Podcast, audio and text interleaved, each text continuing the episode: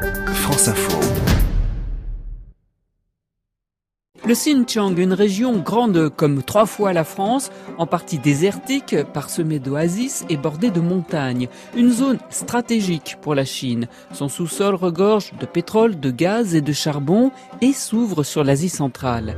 Depuis quelques années, le Xinjiang est devenu le lieu d'agitation, de protestation de la part des Ouïghours, des musulmans d'origine turque. Pékin a répondu par de nombreuses arrestations et maintenant par l'internement dans des camps de rééducation. L'élément déclencheur, ce sont des attentats qui sont perpétrés par des Ouïghours hors du Xinjiang, mais en Chine. Simon Leplâtre du magazine Géo. Qui ont particulièrement choqué l'opinion et qui ont poussé la Chine à adopter cette politique extrêmement ferme. Ça fait longtemps qu'il y a de la répression au Xinjiang, qu'il y a en gros un cycle de violence, des attaques euh, contre des commissariats, contre des rades.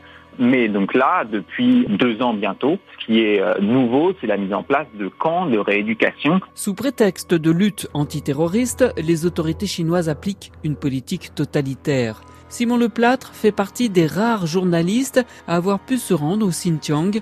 Tous décrivent l'omniprésence policière. Le contrôle de la société est vraiment très impressionnant.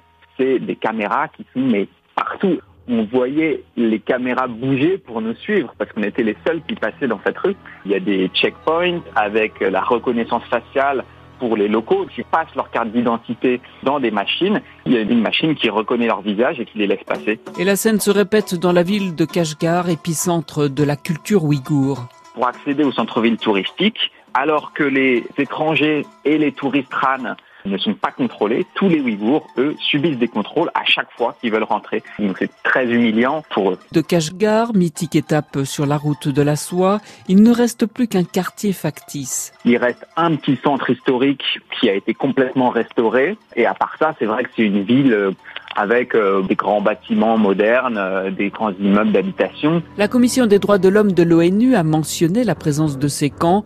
Pékin a fini par reconnaître leur existence. On estime qu'il y aurait un million de personnes qui seraient dans ces camps.